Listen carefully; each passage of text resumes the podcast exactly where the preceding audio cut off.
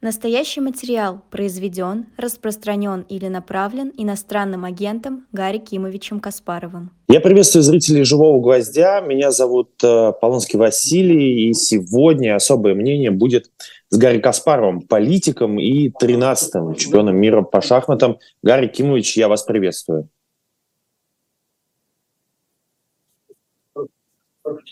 Да, сейчас Гарри Кимович, я думаю, сейчас вернется. Он отошел на несколько минут, видимо, просто звонок какой-то поступил. А перед тем, как мы начнем, я напомню нашим телезрителям, обязательно подписывайтесь э, на наш YouTube-канал э, «Живой гвоздь», обязательно пишите комментарии, в том числе вы можете поставить колокольчик для того, чтобы не пропускать наши очередные выпуски. И вот сегодня особое мнение с Гарри Каспаровым. Гарри Кимович, я вас приветствую. Приветствую.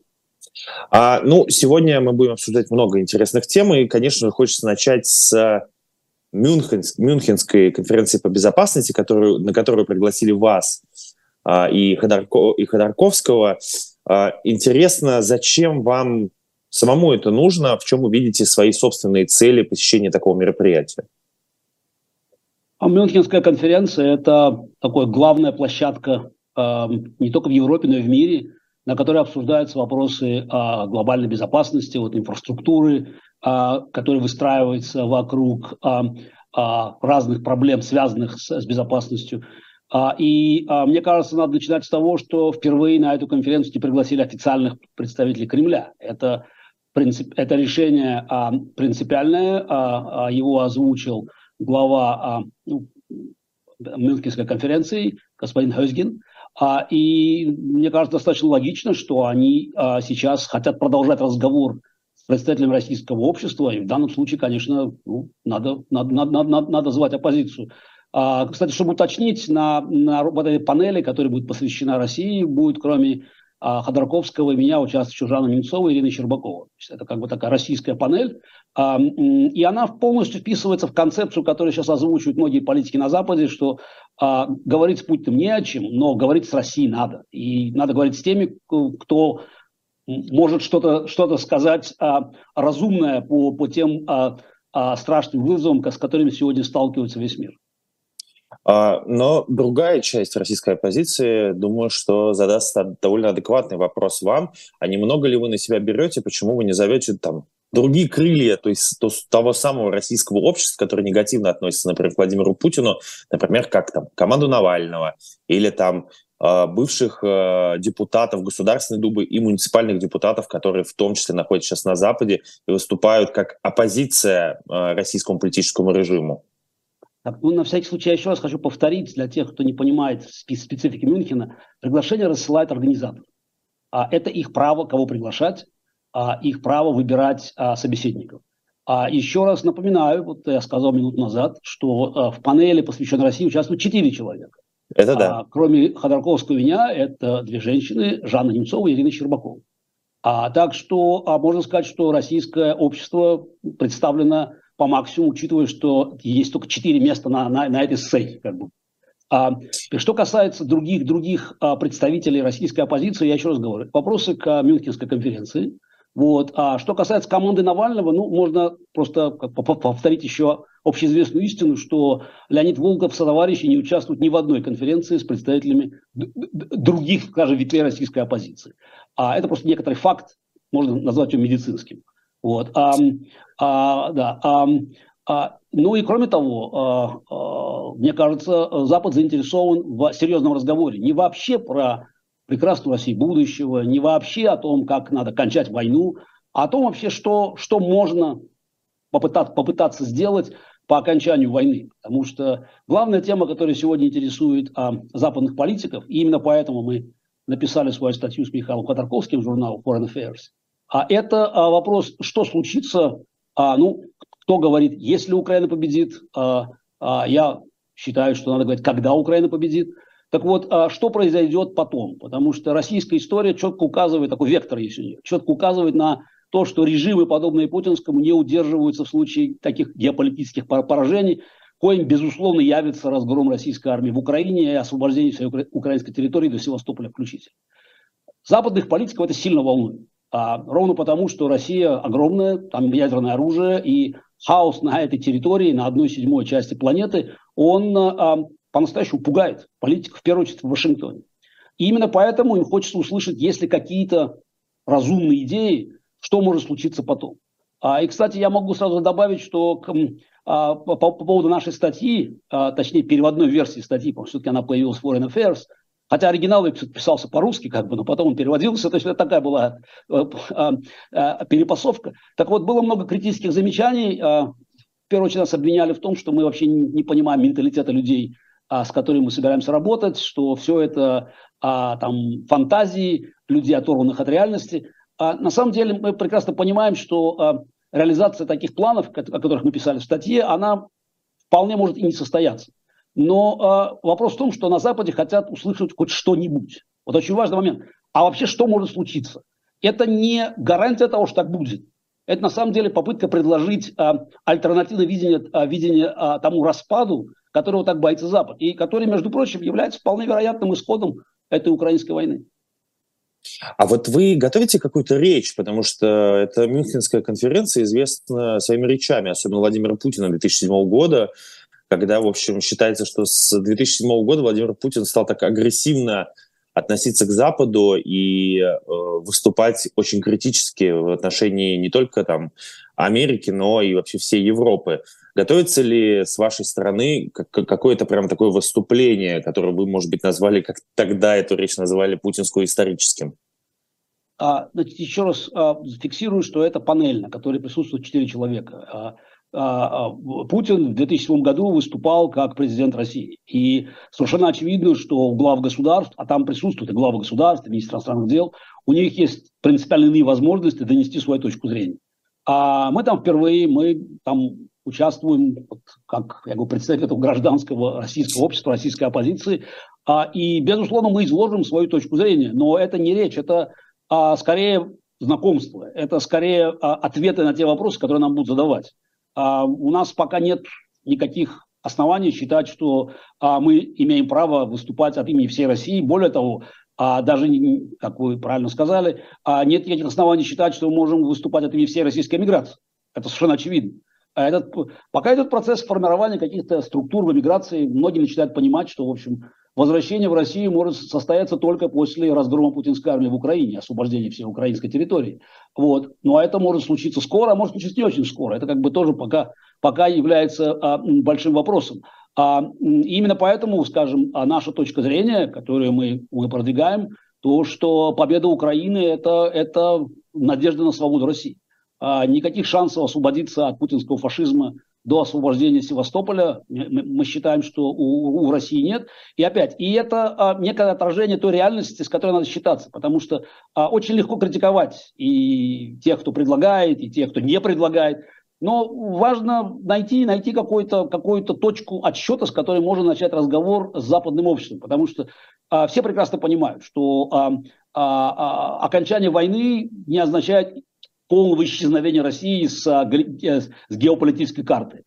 Даже если какие-то части а, нашей страны захотят уйти в свободное плавание, что, на мой взгляд, является достаточно, скажем, вероятным, я повторяю, не хочу оценивать эту вероятность в процентах, 10, 90, 50. Но совершенно очевидно, что такие мысли есть в головах, я думаю, политиков и в Татарстане, и в Башкортостане, и вообще по всей России сегодня задумываются о том, что может случиться в случае а, а, обвала путинского, а, путинского режима. Так вот, а, а, а, надо пытаться, пытаться найти точку отсчета для того, чтобы Запад начал как-то выстраивать вот, вот эти будущие геополитические линии о том вообще, что произойдет. Может быть так, может быть так, но в принципе, на наш взгляд, и опять это была основная идея статьи, никакой альтернативы тем планам, которые мы предлагаем, как попытка формирования нового политического пространства, альтернативы просто этому нет. Вот. Очень легко критиковать любую предложенную программу, но я еще раз говорю, нам все-таки надо прекратить фантазировать о прекрасной России будущего, начать думать, как эта Россия будет выглядеть, тем более, что, скорее всего, в начале своего нового пути, исторического витка, она будет совсем не прекрасной. Это, в общем, процесс выхода из этой грязи и кошмаров, которые, которые мы погружались так долго, и он может занять годы, а может и десятилетия. И поэтому не надо придираться к тому, что там два года, госсовет, выборы. Никто не знает, как это будет. Это просто некоторые реперные точки, которые надо расставлять для того, чтобы начался диалог. Я вот хотел, кстати, об этом поговорить. Я не хочу вас ни в коем случае задеть, но я не могу не обсудить вот ваше выступление не столько про будущее, а про настоящее, про тех самых хороших и плохих русских, потому что мы видим, как какие-то депутаты от разных регионов путешествуют по Европе, Z-патриоты, которые поддерживают так называемую специальную военную операцию, ездят в Париже, Берлин, Мюнхен и остальные европейские э, большие города. В связи с этим, будете ли вы разговаривать э, и вести вообще этот разговор в Мюнхене? Потому что мы видим, что там, МИД Литвы в том числе выступает и говорит о том, что нужно выслать всех дипломатов и вообще как бы закрыть э, Европу от э, представителей той самой путинской России. Будете ли вы поднимать эту тему там, в Мюнхене, э, по поводу вот того разделения на там, Z-патриотов, людей, которые выступают против войны, или там хороших или плохих русских? Ну, к сожалению, вот этот мем «хороший русский», он, он эм, затенил сущность вопроса, который мы поднимали еще на конференции антивоенной в мае месяц прошлого года. О том, что эта проблема встанет, и о том, что надо найти возможность для огромного числа. В тот момент людей было гораздо меньше, это еще было до начала мобилизации. Но было понятно, что поток иммиграционный будет увеличиваться. А это ставит опять новые проблемы перед тем же Западом, перед теми странами, которые должны рассматривать эти аппликации. И поэтому э, уже тогда в мае э, мы говорили о том, что если не будет найдена некоторая универсальная формула денонсации путинского режима, то есть как бы четкой фиксации, что на, на этой войне я со стороны Украины, со стороны свободного мира, а, то э, это может создать колоссальные просто житейские трудности тем людям, которые захотят уехать. И после начала мобилизации это число уже точно перевалил за миллион. Мы не, мы не знаем, к сожалению, сколько, потому что многие из них пересекали границу, скажем так, э, не, не, не, не самыми законными методами, там и казахская, и грузинская граница. То есть, и совершенно очевидно, что э, э, эта проблема будет, как она будет просто нарастать, поскольку эти люди есть, им надо куда-то деться, и на сегодняшний день получение любых документов э, в, в свободном мире сталкиваются с, с проблемой российского паспорта. Вот, а, а, что касается вот этих Z-патриотов, то, на мой взгляд, как бы совершенно очевидно, что Запад должен действительно закрыть, закрыть все возможности появления а, тех, кто поддерживает, поддерживает войну в любой, в любой форме. Вот. А что касается в целом вот как бы этих контактов, то на наш взгляд вот та формула, которую мы предлагали, и которая сейчас начинает, мне кажется, как получать признание, это формула, формула денонсации режима, войны, и признание территориальной целостности Украины. То есть как бы три ключевых пункта, которые должны позволить человеку сдать документы на там, вид на жительство, на работу, на открытие банковского счета. То есть учитывая, что идет война, это реально война, мы все понимаем, то на войне невозможно находиться в середине. То есть или вы как бы с одной стороны или с другой стороны. И те, кто уже уехал, мы пока не говорим про тех, кто в России, те, кто уже уехал, мне кажется, как бы э, вполне разумно было бы вот, э, э, поставить перед этим, перед этим выбором, тем более, что многие из них прекрасно понимают. Возвращение в Россию до окончания войны, до украинской победы уже невозможно. Вот, и эту тему мы будем, безусловно, продвигать, потому что нам кажется очень важным, чтобы а, вот эти сотни тысяч человек, я пока скромно говорю сотни тысяч, получили возможность сделать свой выбор. Никто их не заставляет. Они могут не захотеть сказать, что Крым – это Украина, не захотеть сказать, что режим преступный и нелегитимный. Это их право. Но если они хотят как бы вот а, попытаться встроиться, пусть даже временно, в, а, а, а, а, в свободный мир, а, все эти, пройти все эти формальности, это должно стать условием. И мне кажется, что э, сейчас э, на Западе вот это понимание того, что какая-то подобная процедура необходима для того, чтобы помочь этим людям э, сделать вот этот свой э, тяжелейший, между прочим, исторический выбор, потому что понятно, что подписание под такой декларации означает а, немедленно криминализацию путинской России, но тем не менее, опять, каждый должен делать свой выбор. Вы вот очень часто это произносите по поводу победы Украины. Я сейчас перед нашим интервью прочитал с десяток ваших интервью и посмотрел некоторые видеоинтервью, и хотел у вас спросить, вот вы сами а, что называете победой Украины? Потому что есть такое, бытует такое мнение, что вот победа Украины – это там возвращение к территориям до 24 февраля или возвращение Донбасса и Луганской области, или возвращение в том числе Крыма. Но в том числе нужно не забывать, что это территории, где преобладает в том числе пророссийские настроения, особенно в Крыму, большое количество людей не готовы там видеть украинскую армию. А, вот выступая на Мюнхенской конференции, вы будете обсуждать эти сложные вопросы по поводу того, что такое украинская победа и как вы ее воспринимаете? Мне кажется, вопрос совсем не сложный. Сложными их делают те, кто отказываются признавать верховенство международного права. А что думают люди в Крыму, как говорится, это в данном случае не волнует никого от слова совсем. Ровно потому, что Крым оккупированная территория. Вот, и, а, безусловно, конечно, а, а, освобождение Крыма, возвращение его в Украину, кстати, Севастополя тоже, это все-таки отдельная единица по всем договорам о России и Украины, это тяжелейший болезненный процесс. Но никакой альтернативы полному освобождению украинской территории, возвращению к международно признанным, я подчеркиваю, международно признанным границам 91 года быть не может. И мы повторяем об этом, это постоянно. Это вопрос, который не может обсуждать человек, которому вообще интересно будущее нашей страны, ровно потому, что с этим нам придется жить, между прочим. И победа, а, победа Украины означает не только освобождение всей территории. Об этом написано было и в нашей статье с а, Ходорковским, об этом я говорю постоянно. Она включает в себя три компонента. Первое – это освобождение всех территорий. Второе – это та компенсация, которую придется платить. Да, пока есть большие ресурсы замороженные, будем надеяться, что этим обойдется. Мы не знаем, тот ущерб, который нанесла российская агрессия Украине, это, конечно, сотни миллиардов долларов, но за это придется платить. Платила Германия, а ущерб, который наносит, пока мы с вами говорим, вот там российская армия сегодня, а о Украине, он, он просто неисчислим. Кстати, я хочу еще сказать, что впервые, мне кажется, в мировой истории, поправьте меня, если я не прав, а, а, государство, ведущее агрессивную войну, кичится тем, что оно обстреливает мирных жителей. Вот даже все эти террористы, когда там стреляют по каким-то там целям, они тоже пред, пред, ну, пытаются представить, что стреляли по военному объекту, но там вот попали, попали жилой дом. Российская пропаганда гордится тем, что а, российская армия убивает мирных жителей и бьет по критической инфраструктуре, гражданской инфраструктуре. Это часть, часть военных действий, и это, безусловно, военные преступления. И здесь мы подходим как бы к третьей части, вот, а, к третьему компоненту украинской победы. Это привлечение к суду главных военных преступников. И это должен быть суд международного трибунала, аналогичный Нюрнбергскому, где, перед которым должны предстать те, кто подготовил и провел эту агрессивную войну. Это, безусловно, верхушка российского руководства. И эти условия должны стать, безусловно, как бы требованием свободного мира к поствоенной России.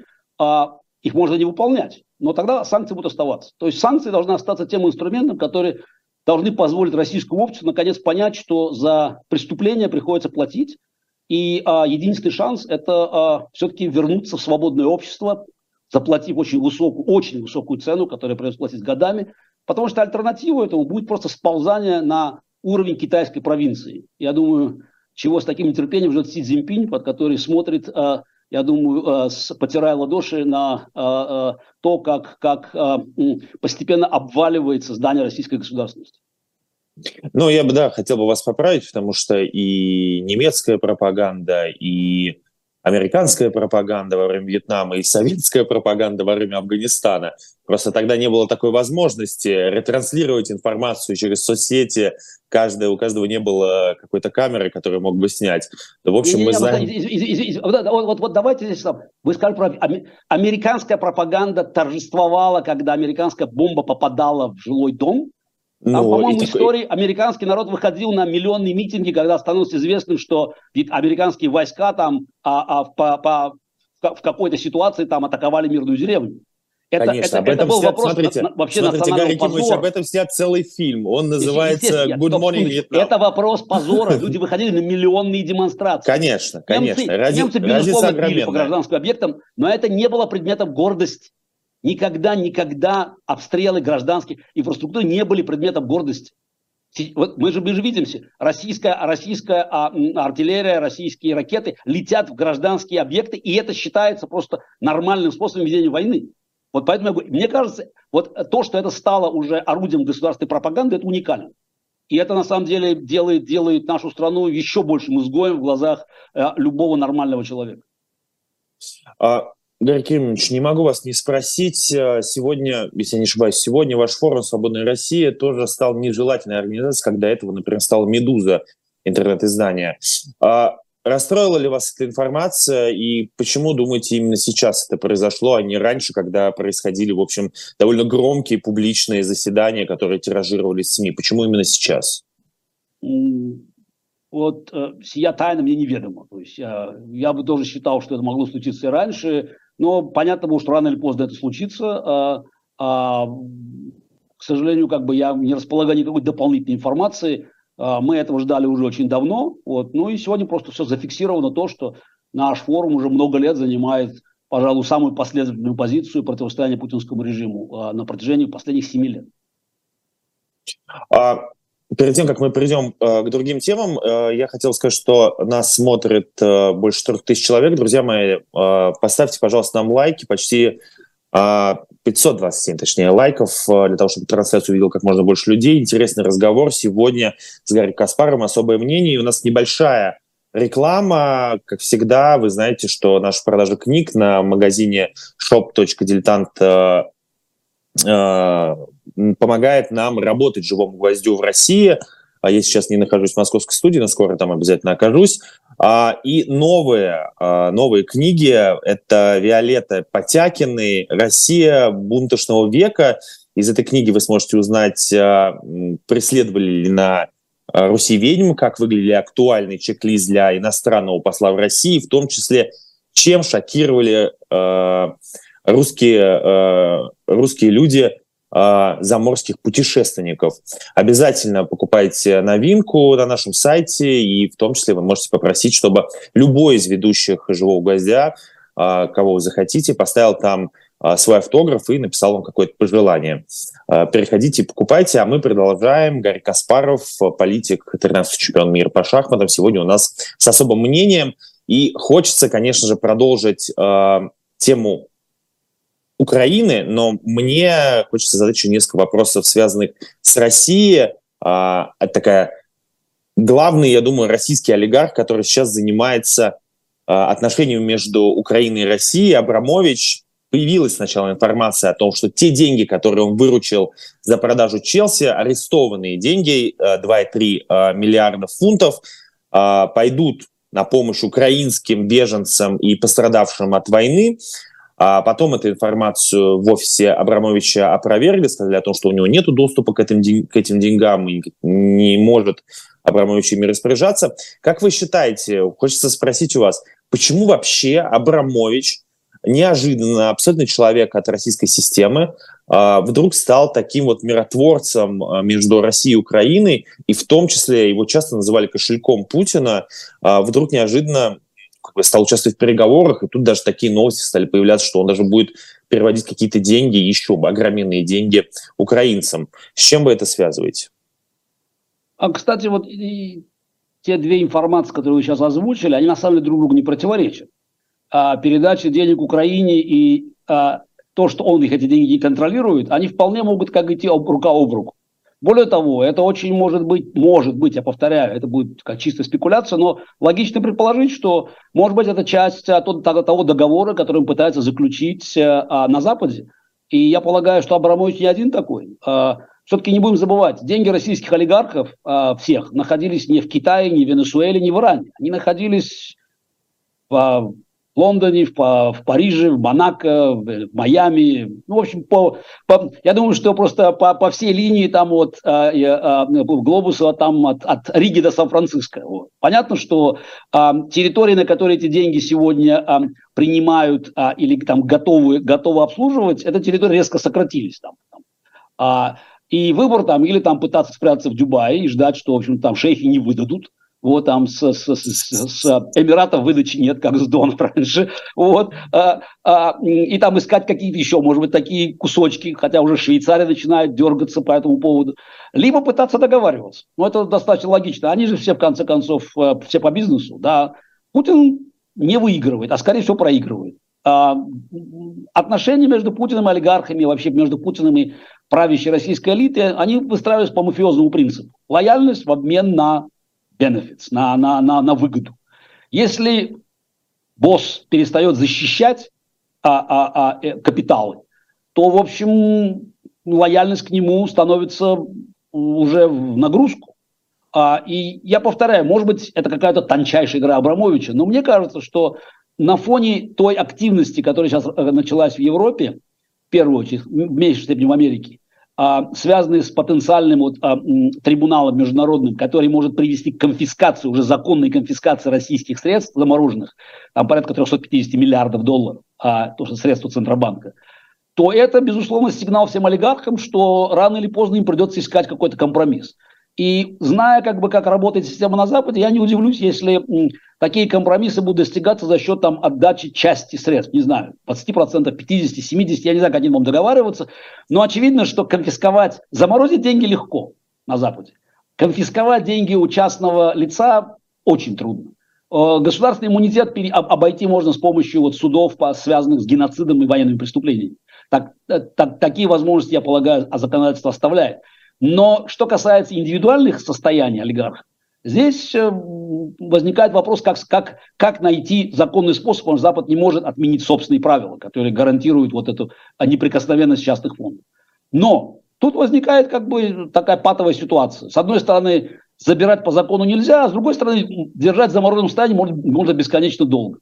И если альтернатива у условного Абрамовича и условного там дальше подставляйте фамилию, а, а, а, там длинный список, а, заключается в том, что там, судиться с Госдепом или там, с Министерством финансов США или с европейскими структурами до конца жизни, или отдать, дальше подставляем сумму, опять, какая она там будет, 50%, берем с потолка, и уйти чистым, ну, мы не, все понимаем, что это вопрос только договоренности. Вот вопрос той суммы, которую они готовы будут отдать.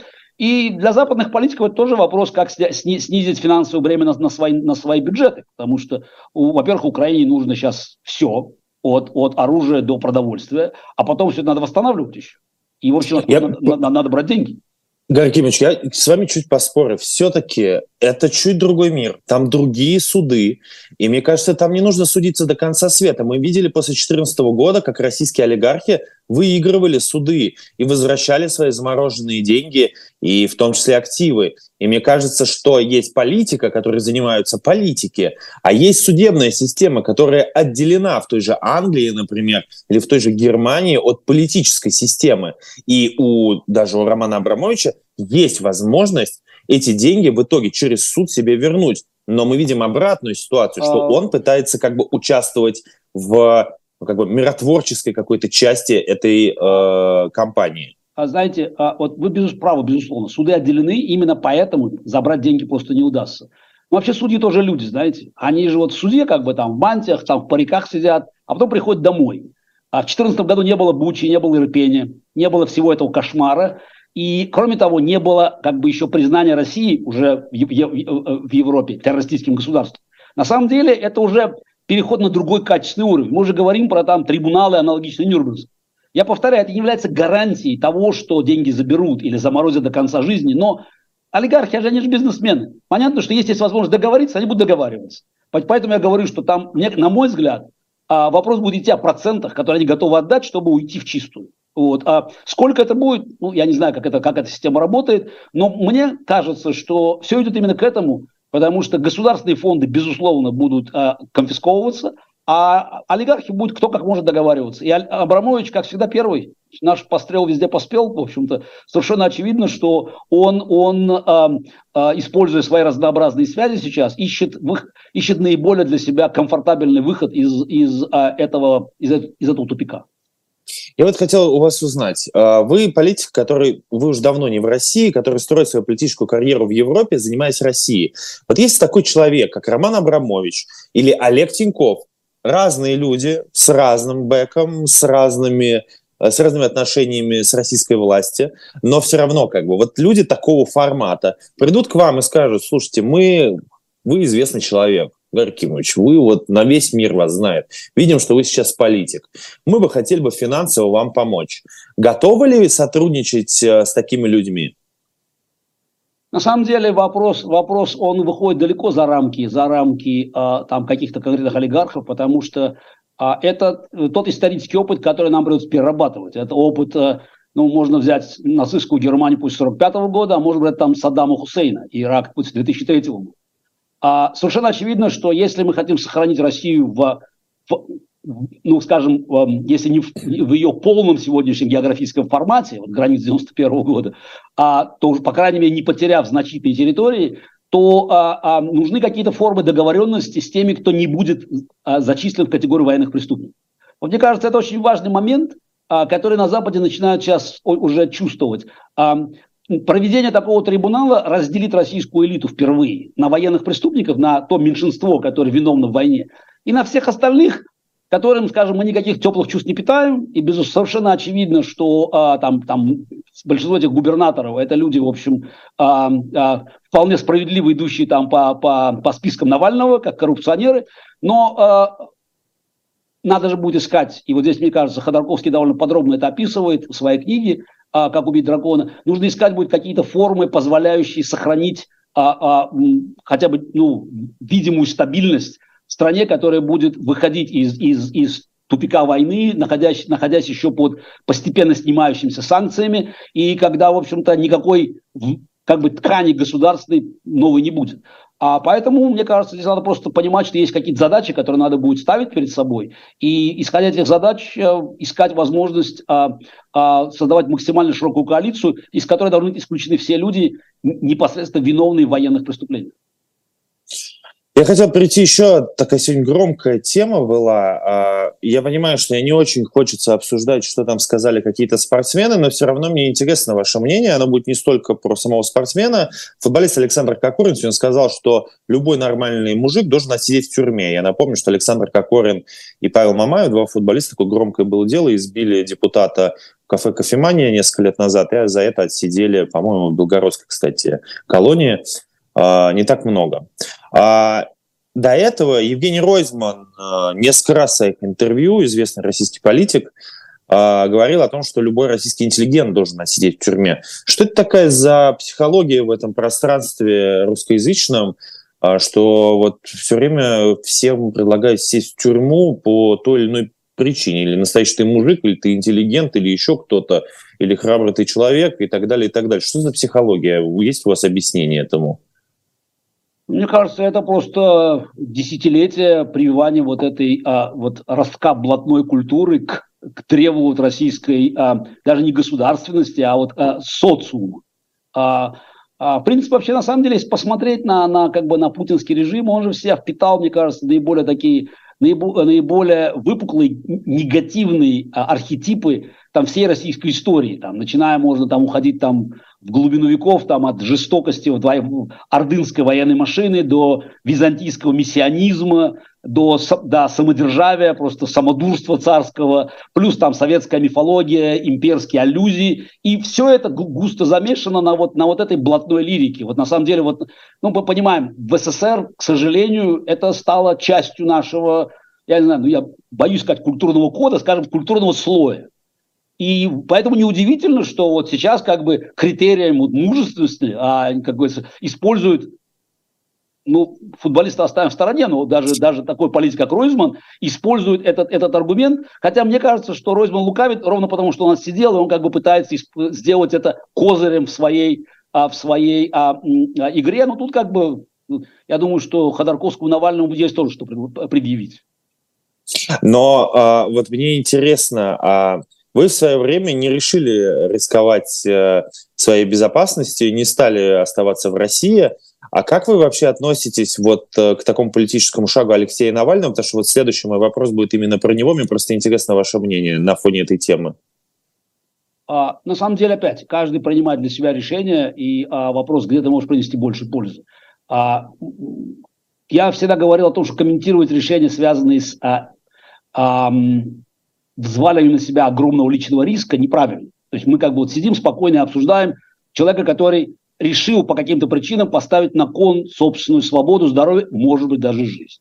Это, это личное решение, ему можно аплодировать. Вопрос, являлось ли оно политически а, разумным, с моей точки зрения, нет, потому что Навальный, конечно, был гораздо эффективнее, а, а находясь, находясь на свободе за рубежом, а делая гораздо больше для нашей страны. Это моя точка зрения. Вот, а, значит, я я понимаю, что кто-то может не согласиться с этим, а сам Навальный может считать по-другому, но мне кажется, что если мы ставим перед собой задачу возвращения России как бы вот в лоно цивилизации и, и а, а, конец вот кошмара с, с которым связано, связано путинское правление, то, в общем, нам, нам, надо искать, нам надо искать э, точки соприкосновения и понимать, где мы можем быть наиболее эффективными.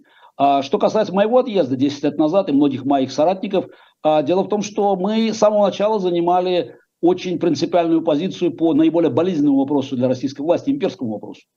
Вот. А, и именно это была точка разделения. А те, кто с нами спорил и говорил о том, что надо значит, э, продолжать де- деятельность в России, ну, мне кажется, сама судьба подвела черту под этими спорами которые начались еще там в седые времена, там 2007-2008 года, там, помните такую фамилию Медведев? Такая вот свобода да. не свобода. Вот.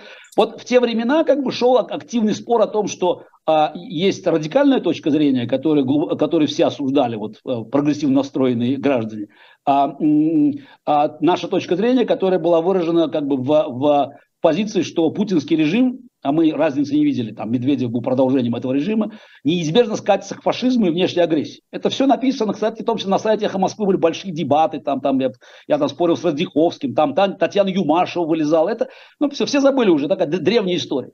Так вот, а, а, а, после, после а, Крыма, на самом деле, а, власть четко зафиксировала это разделение.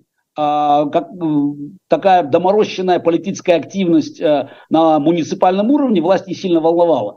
А любое, любое выступление против имперского курса а, рассматривалось как покушение на основу. Не будем забывать, что а, а, был только один политик в России оставшийся, который выступал открыто против а, а, ну, украинской а, аннексии Крыма, агрессии в Украине и критиковал путинский режим за это Борис Немцов. Помню, что с ним случилось. И я считаю, что именно, именно это было главной причиной. Немцов был по своей сути антиимперским политиком. А, и а, это для путинского режима было абсолютно неприемлемо. А, ну, ну подождите, Явлинский, сегодня... Явлинский, Явлинский тоже выступал Явлинский, нет, значит так, ну, да, Григорий Алексеевич Явлинский много лет работает на эту власть и выполняет свои четкие функции. Значит, что касается украинской войны, значит, здесь надо просто понимать, почему на протяжении многих лет, и Запад сейчас этот вопрос задает, Запад не слушал тех, кто говорил, что война неизбежна. Я об этом говорил много лет. Об этом говорил, кстати, Борис Немцов. Ровно потому, что Явлинский, дальше длинный список людей, которые говорят о том, не надо волноваться, Путин никогда на такие авантюры не пойдет. Григорий Алексеевич Явлинский находится на содержании власти много лет. И именно сейчас, когда, когда можно было бы наконец зафиксировать свою позицию, мы слышим невразумительное мычание яблока о том, что мы против войны. Против войны сегодня быть это не, не значит ничего. Сегодня идет война, аналогичная тому, что было в Европе 80 лет назад. Россия ну ладно, мы, мы не, не, и не сегодня Явлинск... те, кто продолжают делать вид, что, что это их не касается, являются пособниками режима. Поэтому не надо про Явлинского сейчас как бы. Да, Поэтому мы не Явлинского хорошо, обсуждаем. Партия Яблоко Явлин... там сидит у себя на как, как в трактире Сегодня, на пятнице, сегодня кстати, к ним сотрудники правоохранительных органов приходили и отобрали... Сотрудники а... правоохранительных... Так, Боря Немцова убили, понимаете, вот разница. Не надо мне про Я понимаю, понимаю. органы. Значит, а давайте про Навального. Это про власть, Навального. это власть сумела найти правильный алгоритм взаимодействия с той оппозицией, которая не представляла угрозы ее имперскому курсу. И я, есть, это вопрос, на который я готов отвечать много раз. Потому что когда я пытался поднимать эту тему и говорил о том, что война неизбежна, мне показывали сотни заявлений, сотни текстов российских НКО всяких, а, политических организаций, которые говорят о мне, что вы, что вы. Россия идет по пути эволюции.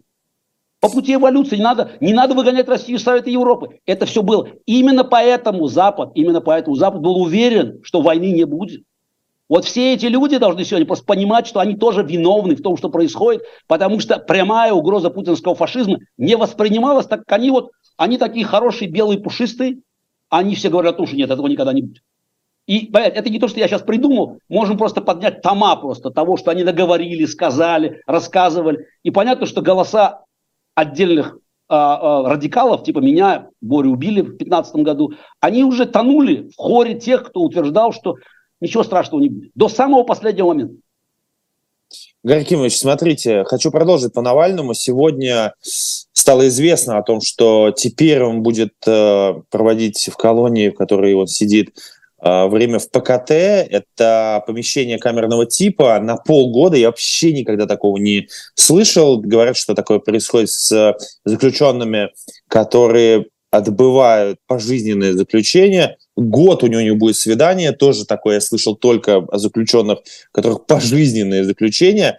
Мне кажется, что даже в Советском Союзе с известными политзаключенными и вообще с известными писателями и политиками так не поступали. Политиков не было, ну, в общем, диссидентами. Их или отпускали, или, в общем, ну, не настолько издевались, как над Навальным. Как вам кажется, почему, во-первых, а, путинский режим не отпускает Алексея Навального хотя бы посидеть в тюрьме, уже там 9 лет он должен отсидеть, и, как я понимаю, еще несколько уголовных дел э, ждет Алексея. И, во-вторых, возможен ли, с вашей точки зрения, обмен Навального, готов ли на это пойти Запад, и вообще готов ли на это пойти на это будет Путин?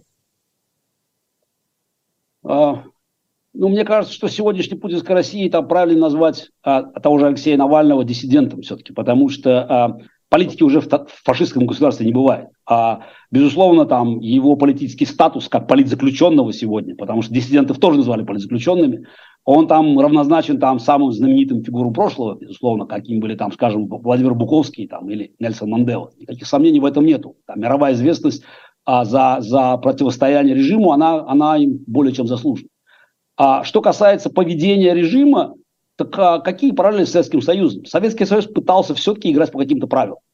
Пытался соблюдать хоть какие-то правила приличия, а были переговоры. То есть, на самом деле, СССР, ну да, вел войну в Афганистане, но мы понимаем, что украинская война не чита афганской. На самом деле, Советский Союз не покушался на вот так а, а, а, органично на мировой, мировое переустройство. Да, там велись всякие прокси-войны там в Африке, там в Азии, там мы помогали тем, американцы помогали тем. Да, это, это все было. Афганская война, между прочим, вышла немножко за рамки этого, но я повторяю, все-таки была периферия. И именно поэтому создалось новое напряжение. И тем не менее СССР всегда старался, вот уж никогда не думал, что придется сказать доброе слово там о советских руководителях, вот, но все-таки старался играть по этим правилам. Были договоренности. Путинский режим – режим беспредельщиков. Для них совершенно никаких правил нет. И украинская война это демонстрирует. Те, кто сегодня просто там сеют смерть, разрушение в Украине, просто презрев все правила вообще там ведения войны цивилизованной, ну так они себя также ведут и внутри страны. Как бы своя рука в ладыках, что хотим, то и делаем. Напрямую как бы убивать они, я думаю, просто не готовы, это Путину невыгодно. Но вот так вот медленно там травить, ну так это вполне, вполне как бы в их духе.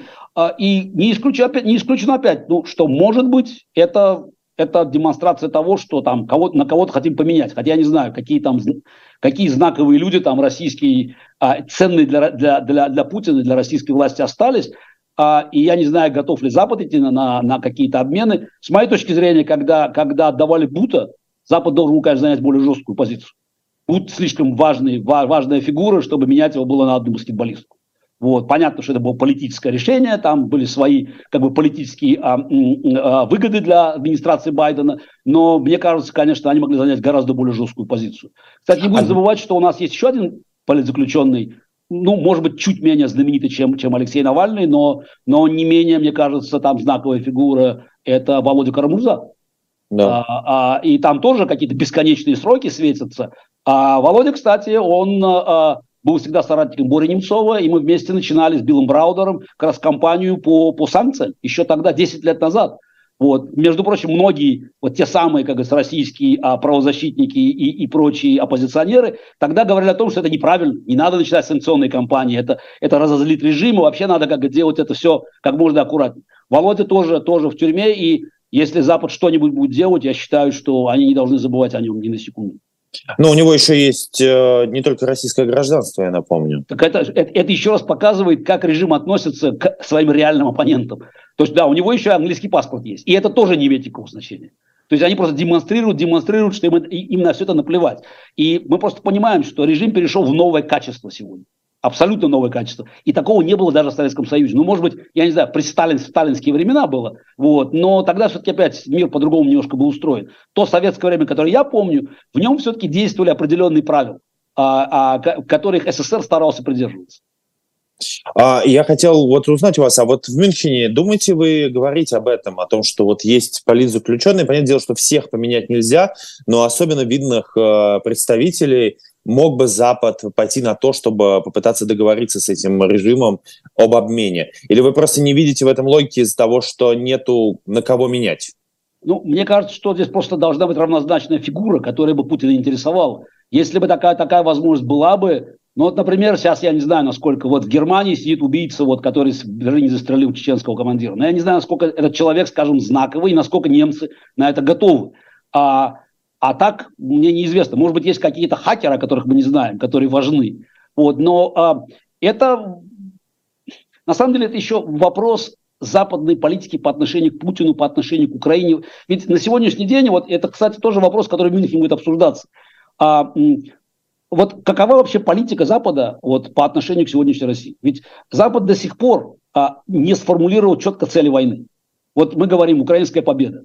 Но вот, вот там как раз существует огромный раз, разнобой а, в определении этой победы.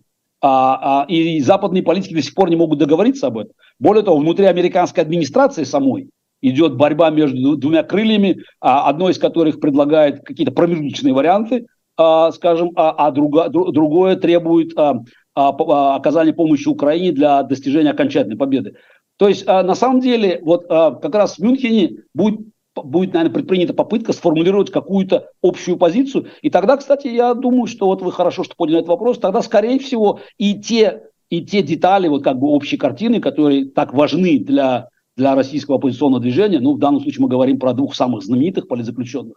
Хотя, к сожалению, их число сегодня исчисляется, я подозреваю, сотнями, если не тысячами. Просто мы всех, всех не знаем, потому что количество людей арестованных в нашей стране после первых демонстраций и тех, кто потом остался сидеть уже по сфабрикованным делам, конечно, уже зашкаливает. То есть это на самом деле важная тема, которая, она, она есть в фокусе общественного внимания на Западе, но она не может стоять особняком. Это вот часть того плана, который мы надеемся, что как-то начнет формули... Э, формироваться в сознании западного политического истеблишмента после Мюнхена. Очень жду, очень жду Мюнхенской конференции. Будет интересно и вас послушать, и вообще потом почитать реакции, потому что, мне кажется, это будет интересное мероприятие. В конце хочется у вас спросить э, такой короткий вопрос. Я уже это поднимал, эту тему. Вот министр иностранных дел Литвы а, призвал страны ЕС выслать всех российских послов, там такой долгий развернутый ответ, а, который, из которого можно сделать ну, как бы вывод, что институты дипломатии уже не работают, и скорее мы просто Z-патриотов заводим, которые оправдывают войну. Вот вам, как кажется, а, все равно дипломатия, скорее всего, в какой-то момент должна начать работать. И она все равно работает. И люди даже, которые находятся сейчас на Западе, они пользуются ну, как бы услугами этих послов, получая хотя бы паспорта, не возвращаясь в Россию. А, и даже некоторые люди, у которых есть преследование в России, там административные или уголовные статьи, им умудряется каким-то образом там, получить документы. А вы поддерживаете скорее эту идею а, министра иностранных дел Литвы или скорее выступаете против? На самом деле, я бы здесь просто как бы разбил на две части, значит, в принципе. Безусловно, какие-то формы дипломатического обслуживания граждан должны существовать, хотя, на мой взгляд, в общем, было бы странно предполагать, что путинский дипломатический корпус будет помогать тем, кто захочет остаться на Западе и, как, и, и выбрать другую сторону в этой войне, сторону Украины, сторону свободного мира. Вот. А теперь, что касается послов, то а, здесь, мне кажется, было бы разумно а, понизить уровень дипломатического представительства, на самом деле. А, понятно, что разрывать отношения дипломатические никто не будет, но вот отзывы послов из Москвы, на мой взгляд, были бы разумны. Вот, потому что это просто демонстрация того, как говорится, что а, есть, есть ну, скажем так, набор неразрешимых противоречий на сегодняшний день, который не позволяет поддерживать дипотношения на, на вот посольском уровне. Да, посол формально есть, но его в Москве нет.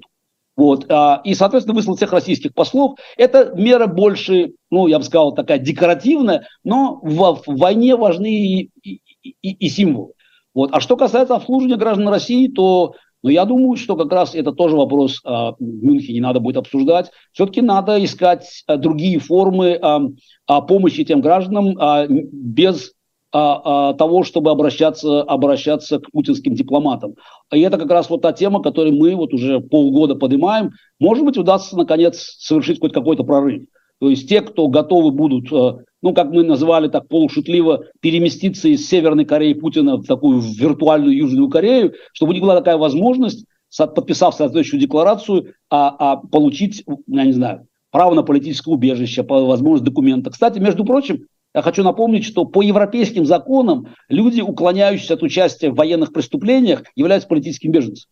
Поэтому, по большому счету, сотни тысяч наших э, граждан, которые уехали из России, чтобы не служить в армии, э, не, не попасть в Украину, они подпадают под эту категорию. То есть на самом деле тут уже есть, есть зацепки, о которых мы говорим, и мы надеемся, что в общем как бы вот в купе с, а, с готовностью этих людей порвать как бы с путинской Россией, именно с путинской Россией, может быть удастся совершить как бы тот вот важный такой прорыв гражданской дипломатии, который позволил бы этим людям наконец как-то себя а, позиционировать в свободном мире до того момента, когда у нас будет шанс вернуться в Россию. Кстати, вы сказали вот, по-моему, в рекламной паузе, что скоро вернемся в Москву. Мне интересно, на чем базируется этот оптимизм. Вот, потому что я тоже надеюсь, что нам удастся я вернусь, в Москву, я но он связан Кимович, с ожиданием украинской победы.